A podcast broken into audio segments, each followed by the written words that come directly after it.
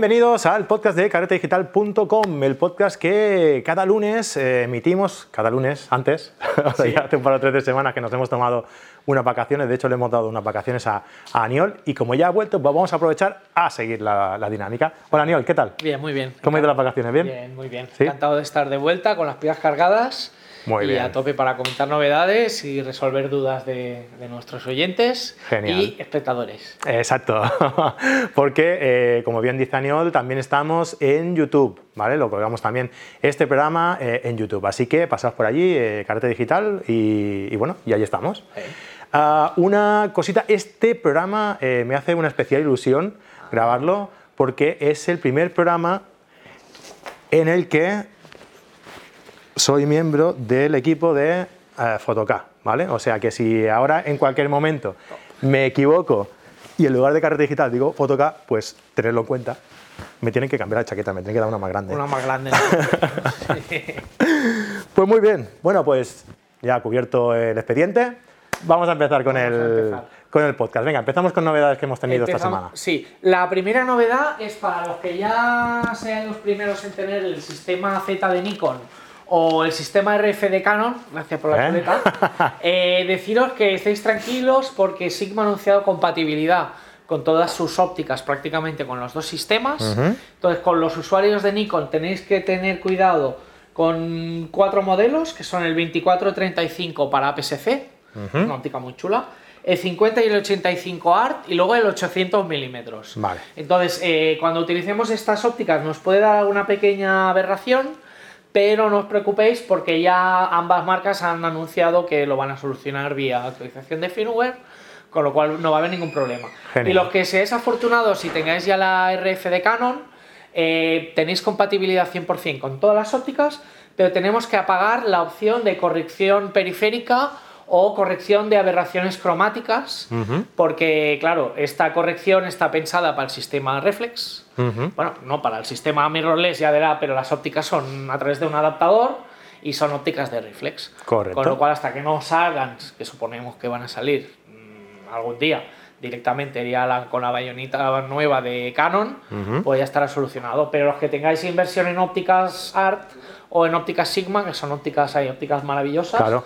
no tenéis que preocuparos y esa es la primera noticia y es una buena noticia. Claro, sería un desperdicio, ¿no? Sí. Desaprovecharlas. Pues ya que las tenemos, pues la aprovechamos el bien. 85, por ejemplo, 1.4 Es una maravilla. Mm. Es una maravilla para retrato, el 35 también es fantástico. Todos los art Todos. de, de la serie art son, son, son una pasada. Y los zooms que hay para sensor pequeño, para PSC, son una absoluta maravilla también. Sí, sí, sí, sí. Eh, Lo estoy viendo mucho profesional y mucha gente que hace vídeo también con, con cámaras de Sony y con, que tienen sensor Super 35, incluso las C300 de Canon y las cámaras de vídeo de Canon, que son Super 35, se adaptan estas ópticas maravillosamente y tenemos zooms con luminosidad 1.8. Claro, Es una ya ves. pasada, es una pasada. De hecho, eh, Jorge Miguel Jauma, que es un fotógrafo de, de boda, de Sí. social, ¿no? que estuvo aquí en la semana mirrorless de, de Fotoca, eh, estuvo el, el lunes aquí trabajando con una Sony A7R3 y dijo que él trabajaba mucho, mm, tenía un botón de función preparado para cambiar de APS-C a full frame. Ah, qué el guay. sensor para cambiarlo directamente. Para tener la, La distancia la focal, claro, porque lo tenía. mm, eh,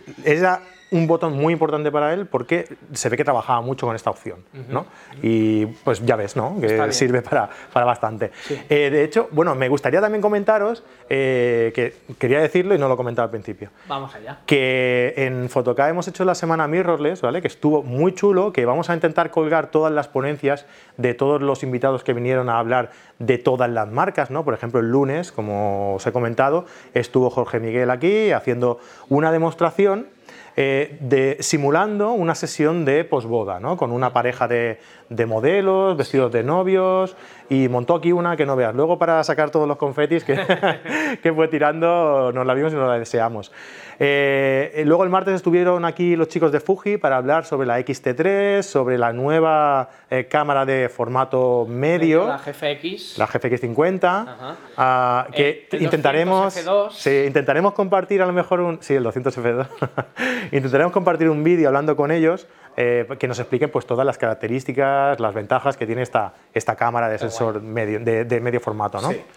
Luego el miércoles estuvo un compañero de aquí de Fotoca, Esteba, hablando sobre la Canon EOS R El jueves estuvo Uriol Elmain hablando sobre una expedición que eh, hicisteis desde Fotoca por el 30 aniversario. A las islas Svalbard. A Svalbard, exacto. Eh, con Olympus, hizo un viaje con Olympus, que bueno, era como una especie de prueba de fuego, ¿no? Para ver cómo respondía este tipo de, cámaras en, un viaje eh, así. condiciones extremas de frío. Exacto, rendimiento. Y, y entonces, eh, claro, el agua, se, hubo un oleaje allí impresionante y al parecer pudo aprovechar muchas de las imágenes que, que hizo durante ese momento.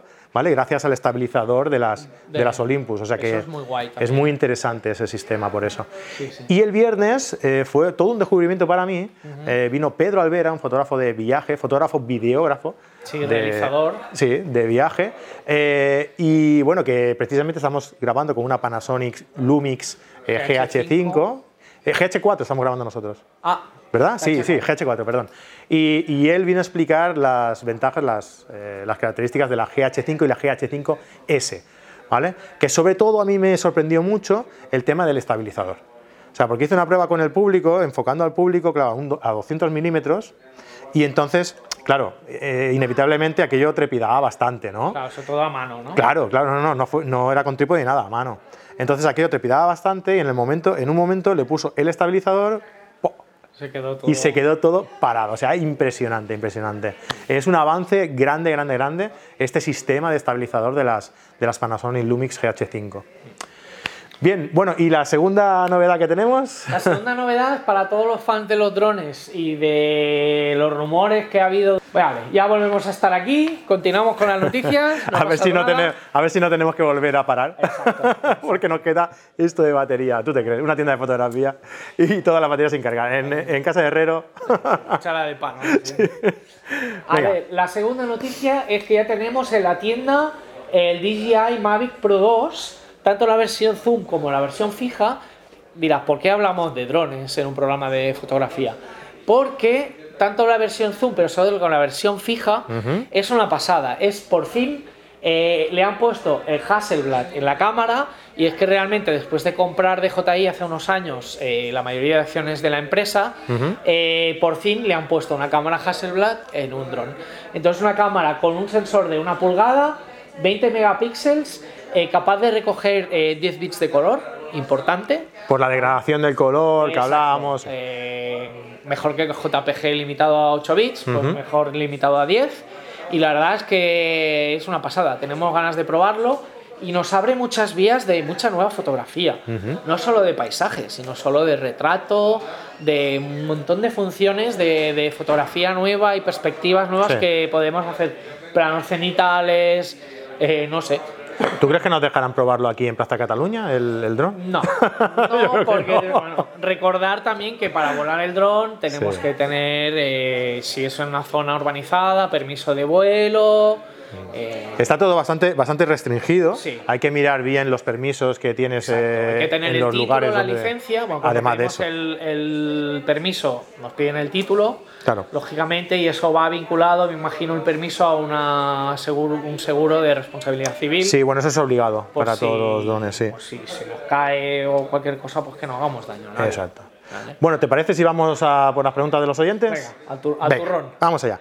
Bueno, eh, muchas gracias ante todo a toda la gente que nos ha enviado sus dudas, porque bueno, pues nos da este contenido, esta vidilla, esta interactuación ¿no? con vosotros, que nos encanta y queremos que nos enviéis más, ¿vale? A fran.carretedigital.com o en cualquier sitio. Yo voy recolectando de cualquier sitio y las voy poniendo aquí, ¿vale?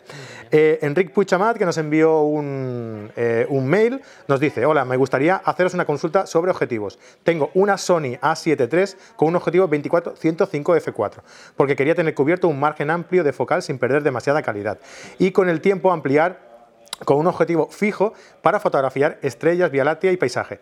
Eh, pero ahora la familia ha aumentado con un bebé y, por tanto, las preferencias deben cambiar. Estoy dudando en adquirir un fijo de 50 milímetros o uno de 85 para poder hacer retratos al bebé y a la madre. Eh, pero deben darme una calidad suficiente para que valga la pena la inversión respecto del 24-105 que tengo ahora. Ah, dudo entre los Sony básicos Serie G y los Sigma Art. ¿Podéis orientarme un poco? Muchas gracias. Vale, yo lo que le comentaba a Enric era que eh, primero, antes de decidir por lo que es el, el cacharro en sí, ¿no? el objetivo en sí, que mire bien bien para qué lo va a utilizar. ¿vale? Ya nos comenta que es para hacer fotos de la familia y tal. Eh, si tú vas a realizar estas fotos en exteriores o tu casa es muy grande y te puedes alejar bastante, pues el 85 milímetros es un buen objetivo para retrato. Si tú quieres eh, ser un poco más documental, ¿no? o quieres hacer las fotografías dentro de casa, pues yo me decantaría por el 35 milímetros. O mejor el 50. O algo más 50. angular. Exacto, un poquito más angular para no tener que salirte de casa para hacer las fotografías de tu, si de tu vas a crío. tener que estar en la cocina Claro. y para que ellos desde el comedor les puedes sacar un retrato tampoco. Claro, o salirte al balcón, Claro. ¿no? que ahora que empieza el frío, dejar la puerta abierta y el niño se nos va a resfriar. Claro. No, no queremos eso. Entonces, esa es nuestra, nues- nuestra mm, eh, recomendación, ¿vale? Pero eh, antes que todo eso, antes que todo eso, decirte que el 2405 F4 que tienes ya de por sí es un muy buen objetivo. Sí, y a 105 y a F4 con el diafragma abierto va a conseguir desenfocar y Claro. va a conseguir retratos muy guapos. Claro, o sea que Pero- piénsatelo antes de hacerlo, Sí. lo que primero lo que vas a hacer, ¿no? ¿Qué Exacto. tipo de fotografía vas a hacer? Exacto. Segundo, las posibilidades que tienes para hacer ese tipo de fotografía. Y tercero, el material que ya tienes. Porque a lo mejor te sorprende y ese objetivo es más que de sobra para realizar el, el tipo de fotografía que, que Enric quiere. Exacto, y en cuanto a las opciones, eh, tanto las ópticas de Sony que hacen en colaboración con Zeiss como la Sigma Art son una pasada. Claro. Entonces, en función de su presupuesto y de su búsqueda y de su decisión, pues tenemos, por ejemplo, en Sony fabrican un 5018 que es un 5518, que es una pasada de óptica, es Sí. una maravilla. Eh, a lo mejor si va muy ajustado de presupuesto, el 5014 de Sigma Art es una maravilla, el 85 también y el 35 también es una pasada. Todos estos fijos de la serie Art de Sigma son son, son una pasada. Son una pasada. Los recomendamos eh, 100%. Y los aquí. de Sony también, ¿eh? los de Sony, sobre todo las, las versiones que son hechas en, con cristal en colaboración de Face, Claro. Eh, son también Ya son palabras de mayores. una calidad absolutamente fantástica. Exactamente. Pues nada, ya nos dirás a ver qué, qué objetivo te has decidido o si continúas con el tuyo. Y felicidades Y- por la- el nuevo miembro de la familia. Exacto, exacto. Eh. Suscríbelo, ¿vale? Regístralo y tenemos un, un seguidor más. nada, nada buena, ¿eh? Sí, sí, sí. Venga, eh, vamos con otro. Rubén Minsta, Minsa, perdón. De, este nos lo envió a iVox. Ah, muy bien. ¿Vale? En donde publicamos todos los, los podcasts también. Ah, yo debuté con una Nikon D5300. Tal vez el aporte de esta serie sobre la 3000 no sea un gran cambio. Pero al encontrarla por poco más de 500 euros me decidí por ella. Y estoy eh, muy contento. Apuntar que acababa de salir la 5500. Por eso lo del buen precio. Por si se os acaban las ideas, no te preocupes que ideas tenemos una cuanta, pero es bienvenida, es bienvenida. Eh, os doy, eh, por si os acaban las ideas, os doy una. Cámaras a buen precio por cambio de modelo. A veces hay buenos precios e incluso el nuevo modelo a veces no aporta un gran cambio. Enhorabuena por vuestro canal. Pues muchas gracias, Rubén. Eh, sí que es verdad que hay veces que por porque sale un nuevo modelo y tal, el modelo anterior baja de precio. Sí. Ah, esto está muy bien, por ejemplo, en la Canon 6D. En Exacto. el día que salió la Mar 2, pues en la 6D bajó de precio. Incluso ahora las tenemos en la tienda por No, menos de 1000 euros. Sí, no, 999 ese precio psicológico. en menos de un euro. No, sí, sí. Pero sí que es verdad que es una pasada y que no- lógicamente las, las marcas cuando salen los modelos nuevos pues Claro. quieren le- darle salida a los modelos anteriores y es Y un, buen momento para buscar gangas. Claro. Lo que También pasa me- es que hay una recomendación que desde aquí lanzamos, que no esperéis a que salga el siguiente modelo para que baje de precio del anterior, porque entonces no os compraréis nunca el equipo. cada, cada X meses van saliendo modelos nuevos. claro, entonces sería una locura total. Así que... Me acuerdo también eh, que hace unos meses hablamos de que salió la D850 de Nikon. Sí. También hubo una serie de unidades de D810, que es una cámara absolutamente maravillosa, es una pasada de cámara, también a un precio que eran mil euros menos de lo que estaba, Claro. había estado unos meses antes. Y según lo que busques, pues a lo mejor eso ya te cubre tus necesidades, ¿no? Esa cámara. Entonces es una manera de aprovechar, como bien decía Rubén, esa- ese aspecto, ¿no? Exacto. Muy bien. Pues nada, Rubén, pues muchas gracias por tu duda. Y- Ya os digo... Ah, perdona. No, no, digo que es muy buena idea y que está muy bien que nos lo sugiera y que está bien también que busquemos eh, gangas y, y- y eso. Lo que nos, nos adapte a nuestro tipo de fotografía. No hace falta ir siempre al último, último modelo de Claro. todos, porque no se puede. no se Claro, puede. ante todo tenemos que buscar lo que, nos, lo que se nos amolda a nuestras necesidades, ¿no? Como hablábamos antes de- del objetivo, ¿no? Vamos a mirar qué hacemos y con qué cubrimos esas necesidades. Y a lo mejor no hace falta irnos al, al último modelo. O a lo mejor sí. Yo tengo un amigo que tenía una Canon, vio que por el rango dinámico y tal le interesaba cambiarse a Sony. Y sí, se ha cambiado a Sony A7R3, pero ha aprovechado los objetivos que tenía de Canon, Ajá. ¿vale? Con el adaptador, con el MC11, y está súper contento. Claro. Así que eran sus necesidades, sus necesidades llegaban hasta ahí, sus posibilidades económicas llegaban hasta ahí, perfecto, ¿no? Claro que sí. Y bien hecho, y ahora seguro que está disfrutando y aprovechando la tope. Pues ya ves, pues sí.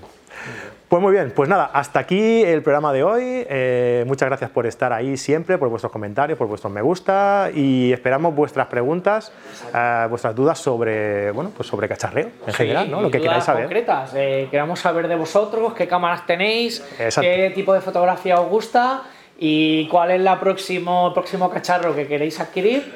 Y nos le enviáis las preguntas y nosotros intentaremos solucionarlas y explicaros todo lo mejor posible eh, cualquier duda que tengáis. Y aunque, tenga, aunque nosotros tengamos muchas ideas, si hacéis como Rubén y nos enviáis también ideas para hacer nosotros otro tipo de vídeos, pues son bienvenidas. Claro ¿De acuerdo? Aniol, Gracias, muchísimas gracias. Que vaya bien. Adiós, Albert. Adiós, Hasta la próxima. Y a todos vosotros, hasta la semana que viene, eh, en un nuevo programa, en un nuevo podcast de caretedigital.com. Hasta luego, adiós, adiós. Adiós.